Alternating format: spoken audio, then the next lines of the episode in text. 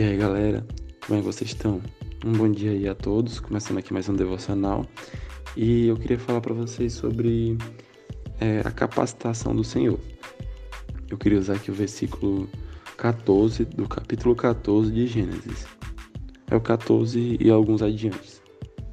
Que, é, que fala: E quando Abraão ouviu que seu sobrinho foi levado para em cativo, ele armou os seus servos treinados nascido na sua própria casa, eram 318, e perseguiu até Dan, e aqui ele estava numa perseguição contra alguns reis.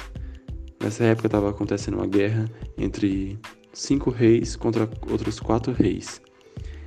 E esses quatro reis venceram. E aí eles levaram cativo as pessoas de Sodoma e Gomorra. E essas pessoas, um, entre elas estava o sobrinho de, de Abraão, estava Ló. E aí Abraão foi usado como guerreiro, ele foi usado como chefe de guerra para conseguir essas pessoas de volta, trazer essas pessoas de volta. E aqui e continuando.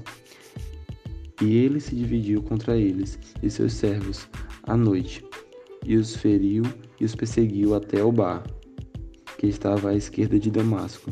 E ele trouxe de volta todos os bens, e também trouxe novamente o seu irmão Ló, e seus bens, e também as mulheres e o povo. Então aqui, Abraão, ele, você pode ver que ele estava na guerra, ele lutou lá. Mas o que acontece? Abraão não era um cara de guerra. É a única vez que eu vejo Abraão sendo citado em uma guerra, em uma luta. E aí a gente pode ver que, que como ele não era um cara de guerra, ele ganhou. Qual, qual o sentido disso? O sentido é que Deus nos capacita. Eu muitas vezes me via como um cara totalmente descapacitado para para estar tá servindo nas coisas da igreja. Eu me olhava tipo assim, ah, tá bom, eu sei mexer na mesa de som, mas cara, eu não sou bom, entendeu? Ai, cara, eu, eu sirvo bastante na igreja, mas eu não sou bom no que eu faço.